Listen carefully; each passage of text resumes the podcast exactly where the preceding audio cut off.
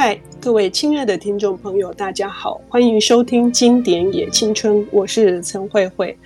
如果你小学毕业的时候，通常呃学校会颁发一些呃重要的奖项，是否你也曾经拿过一本字典呢？或者是词典？词典呢，在呃我们的求学过程，或者是我们的职场，或者是呃一般的生活上，现在到底扮演一个什么样的角色？尤其是在数位化的这样子呃非常高科技发达的社会里面。词典这个门行业，或者是从事关于词典的编纂的工作的这一群人，他们活的世界跟我们的有什么样的不同呢？在日本有一个作者，他把这行的人的一些生态，或者是他们所做的事，以一个非常有趣的剧场式的方式来呈现。我们今天邀请到的领读人是读墨电子书商品部的总监，也是我听他说书都听得非常过瘾的杨义慈小姐。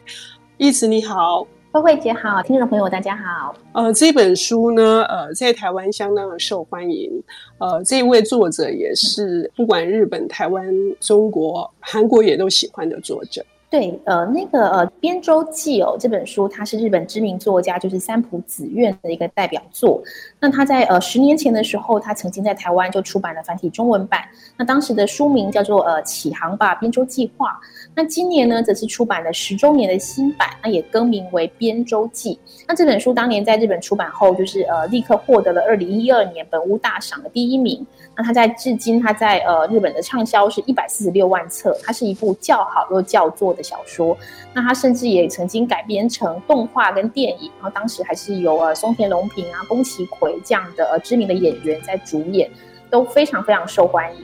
呃，大家大家可以想象一下，像这样的一个人气之作，它的主题竟然是让人想象起来其实是非常安静。那甚至是有点枯燥无聊的编字典，我觉得这个真的是呃还蛮特别的。嗯，我在第二个工作在牛顿出版集团的时候。我担任的一开始是关于，当然是比较活泼的那个行销企划的工作，有杂志也有图书。其中有一个部门，牛顿出版部，它就是编辑部。我们基本上都觉得他们是一群猫，无声无息的哈。那所以刚刚义慈形容的非常好，是一个基本上是不只是听不到声音，甚至觉得他们不食人间烟火。三浦紫苑也是这样的写法嘛？它其实它里面的人物会有更生活化的一面的。不过其实就是还是蛮多编辑本身，他真的就是呃跟我们大家呃，即使像我们在都已经是身在这样这样的出版产业，但是其实你看这个小说的时候，你仍然都会惊叹说，这其实词典它仍然是很特别的一个书类嘛。它在整个编辑作业上的各个环节跟一般的书类其实是差异是真的蛮大的。那譬如说，像是他这边就提到，就是编辑们几乎是随时随地都在搜集词汇，你们哪怕你是在吃饭，或者是你快要睡前突然想到一个东西，你都会把它记录在字卡上，所以等于是你随身都会带着像那样的字卡。那他们在编字典的时候呢，就是还要从可能几十万的词汇里面去决定说要选入哪些。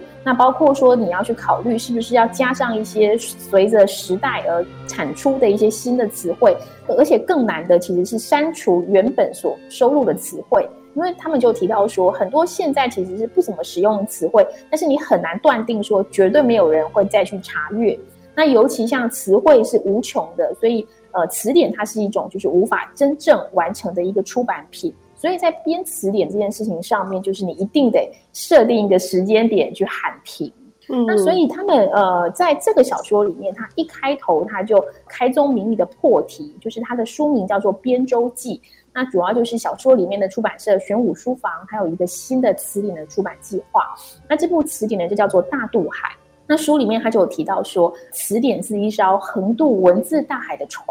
那人们搭上词典这艘船，他去采集呃浮在黑暗海面上的微小光芒，以便用更精准的词汇将心意传达出去。如果没有词典，我们就只能茫然地停在文字大海上。所以词汇是如此重要，但是在实际作业上，你究竟要收录哪些词汇？那这些词汇不断地新增和和死亡。那你要怎么样去面对这些词汇？它一定就是还是要最后的一个时间点，那不然你就可以想象说，这个船它会永远都无法靠岸。嗯，根据呃这本书的一些相关的讯息，我们知道三浦紫苑是因为他工作写作的时候是大量需要使用到词典的。他觉得有一个很有趣的一点是，即使是恋爱这么我们时常听到或者是我们也会挂在嘴巴上的这个词汇，但是每一个词典都是有不同的解释的。我觉得这里关于要怎么去解释它，也会跟着我们。的生活的形态，或者是一个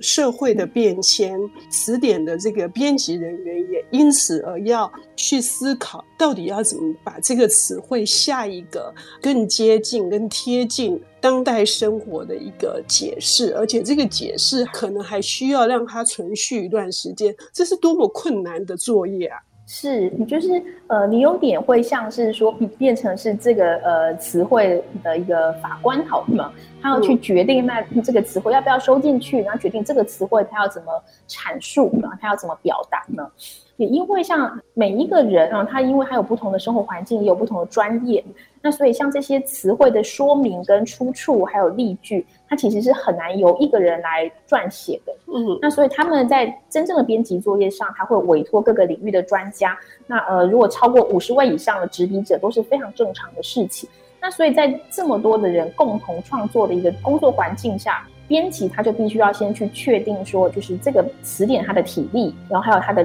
范例，也就是说它要统一格式，那大家才知道说有一个撰写的规则。那也会很多人他其实是不按这个规则写，所以回收过来之后，其实编辑还要就是要一一的修改。那一直到他复印前，他甚至要历经就是五次的校稿作业。嗯，那五校，我觉得这个也是好可怕。对，一般我们出版社大概三校，有时候确实会到四校。但是他我我根据呃这本书的写法，如果有遇到一些校对上面 miss 掉的，他可能不止五校，哎，他可是要加班熬夜，而且要通宵一个月一个月一个月，对，就是。完全就是陷入那种就是加班地狱这样，嗯，因为他其实是必须要一个一个去检查语义引用跟出处，那这个东西他真的会需要一个攻读生的团队一个一个去核对嘛。那呃加上说那个词典编起来一定是很大本，所以他很早他就得先决定字体的大小，决定它的排列跟版面，那最后才要算出就是总页数，他算出定价。所以如果说你在这个中间，它只要有略作删改，或甚至是它。呃，漏掉一个词，它就会是一个浩大的工程。就是任何只要动到版面的东西，那它其实就会是一个呃噩梦这样子。嗯，所以它在整个编辑作业上面就是呃非常的逼人了。那甚至说在呃印刷方面，就是像词典选用的纸也是非常的不同，包括说像呢，它可能要非常轻薄，那它要。又要轻薄，它又不能要透到背面了，那它甚至还要很滑顺才会好翻。所以在小说里面，职场他花了非常多的时间去反复的实验，那开发出大渡海这部词典的专用纸。我觉得这个也是就是很很惊人的一种就是编辑的作业。在这个行业，这里有一个说法叫做为这个商品或这个产品特制的操纸。那既然有这么多呃专业的这个内涵，可是它又能够做到是非常好看的小说，那么三浦紫苑是功力在哪里？我们要休息一下，等一下回来。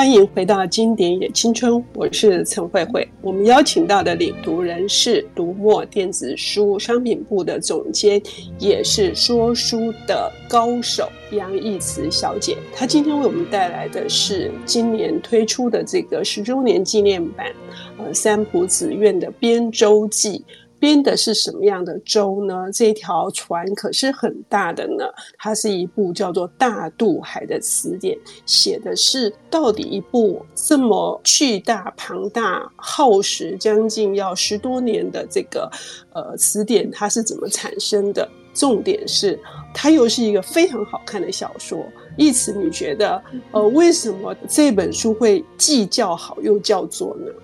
呃，主要是因为啊，三浦子苑它很厉害的地方就在于说，虽然说它在编周记里面，它提供了那么多就是编词典的专业的知识，但是它绝对不是一个单纯的职人的记录。他很厉害，就是他把这些角色都刻画得非常生动立体，那他就呈现出一个很真实有趣的一些职场生活。所以他整个写作的结构上面其实是充满了人味的。那主要是因为它每一章它都是借由一个角色的视角，然后呃作为一个主述者，然后去带出说他现在这个任务他目前处到哪一个阶段，还有这个角色他对于工作有哪些认知，那还有包括这个角色他本身的心路历程。那譬如说这个第一章一开头的时候，就是呃这个大渡海的提案者荒木先生。他在呃历经三十年的教稿生涯之后，他才提案一通过，他就要退休了。我觉得太过分了吧？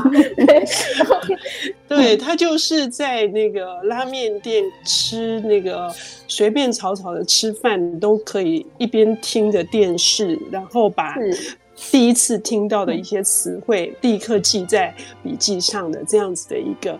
非常那个老而弥坚的编辑是。那所以他就开始在公司中找接班人，所以第二章就是进入就是他所找到的苦主，就是马蒂了。那马蒂他是一个就是比较书呆子性格的人，而且很好笑的是，他本来被放到业务部，那他以这种书呆子性格的人在业务又是个冗员呢。那所以当他被荒木挖到就是这个来编词典之后，他就立刻就是挑起大梁，而且他还是这个五个人的团队里面唯一的一个正职。可是他还是一个小菜鸟，所以他就是要主导刚刚提到的那么一大堆的事情。所以他其实呃一开始呃在接下这个工作的时候，你就可以看到他在书里面不断的反复自问：我有这样的气魄跟觉悟吗？我能够像荒木先生这样，就是一边总是时时刻刻想到这些词汇嘛？那呃他在经年累月就是反复查找词汇后，他提到说他的指纹几乎被磨平，磨平到就是手指无法抓牢物品。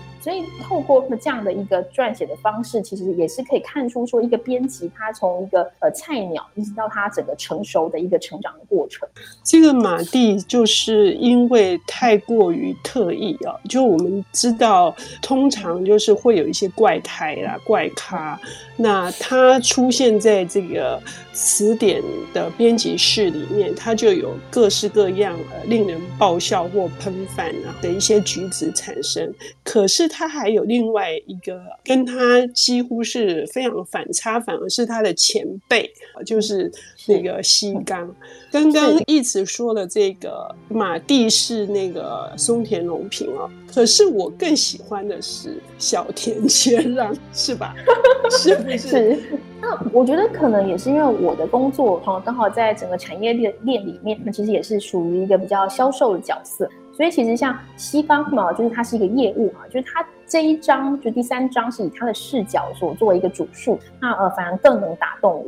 那主要是因为呢，相对于活在书堆里的马蒂，那西刚他其实就是一般人，因为他主要是负责跟外人沟通交涉。他如果是一般人的话，理论上他在社会里面，他好像是可以比呃像马蒂这样的个性可能更得心应手。但是他作为一个业务，然后处在一个以编辑为主的团队里面，它相对而言反而是异类。那所以它。反而是像他这样的人，一直要去怀疑自己的价值，而且他得自己去确立，然后去找到他在团队中那种就是非我不可的一个存在感。但我觉得他非常难得的地方在于说，他和马蒂虽然个性是南辕北辙，而且他其实有的时候跟马蒂这样暗自相比，他也会有不甘心的时候。但是他是真心的欣赏马蒂的，而且他也认为说，我有自己，他可以为不擅长人际关系的马蒂，他可以披荆斩棘，引导他走向一个就是其实出版也是一条商业之路。那甚至说，在他被调部门的时候，他非常详细的写了一个像秘籍一般的一个交接文件，然后要留给未来接手协助马蒂的人。对，关于这个部分，我看的是觉得非常的窝心哈，把这个西刚他自己自叹不如的，呃，甚至会觉得是不是因为自己不够好，以至于他调部门，但是他最后所呈现出来的是一种。我认为是非常纯粹跟高贵的友谊，哈为马蒂做的这些事情，甚至他调到了业务部，他心心念念的还是他的这个老窝，能不能为他为这个词典编辑部门再做一点事？我想这些很细腻的地方是这本书能够打动人的一个很重要的关键。是，就你真的可以看到说，他作为一个业务，他也许本来他觉得好像他在能力上面他不是真正可以主导产品的人。但是他还是可以从他自己擅长的部分，然后为这个词典，然后增加它的价值。那最后他也被放到，就是那个词典的那个呃，就是后面的那个版权页的名单里面。这是也是马蒂为他做的事情。我觉得就是真的可以看出说，大家在职场上那种友谊，我觉得非常的动人。那尤其是在呃，当他今天把这个秘籍想要交接给未来就是接手的这个新人。而这个接手的新同事出现呢，距离大渡海这个计划开始已经十三年，真的是想说十三年是怎么回事？就是而且中间还有一些那个，因为公司经营的政策，希望这个词典能够有一些别的任务。那那些任务其实也是必要的，就是修订。所以这里面也有另外一个讯息是说，其实一部词典的诞生只是工作的开始而已。是。对，而且像像这样的一个部门，就是因为不赚钱，不赚钱，就其实都会一直面临，就是说，哎，你得先养活自己的一些压力，会有这样的现实的考量，所以他们还是要呃继续去修订其他的词典，那或者是编一些比较市场性的一些百科。那所以后来其实在，在呃新同事进来十三年，然后后来又经过两年的努力，那大渡海它终于就是正式的出版，所以是漫长的一个十五年。那所以，我们现在小说里面，我们就看着这些角色，他经历的各个人生阶段，然后他依然持续不懈的保持热情，所以让人就非常动容。那尤其我觉得最好笑的一件事是说，那个大渡海好不容易出版了，然后就是在新书发表会上，那就是第一任编辑荒木就对马蒂说：“马蒂。”明天要开始进行大渡海的修订作业喽，我觉得这个是太，好可怕呀！我们编辑做的就是这样的事情啊。虽然说